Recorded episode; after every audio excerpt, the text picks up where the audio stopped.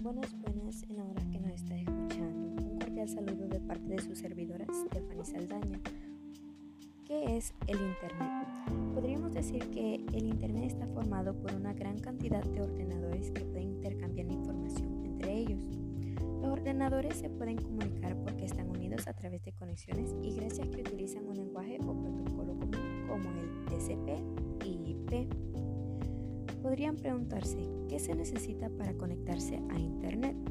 Pues déjame decirte que en general necesitaremos un terminal, una conexión, un modem, un proveedor de acceso a Internet y un navegador. El terminal eh, es el elemento que sirve al usuario para recibir y enviar información. En el caso más común, el terminal es un ordenador personal de sobremesa o portátil, pero también puede ser una televisión con teclado o un teléfono móvil. La, comunicación entre nuestro ordenador e Internet necesita transportarse a través de algún medio físico.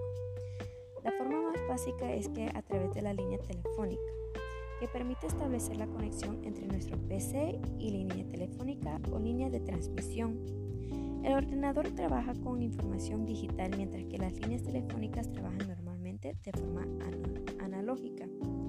El modem permite pasar de analógico a digital y viceversa.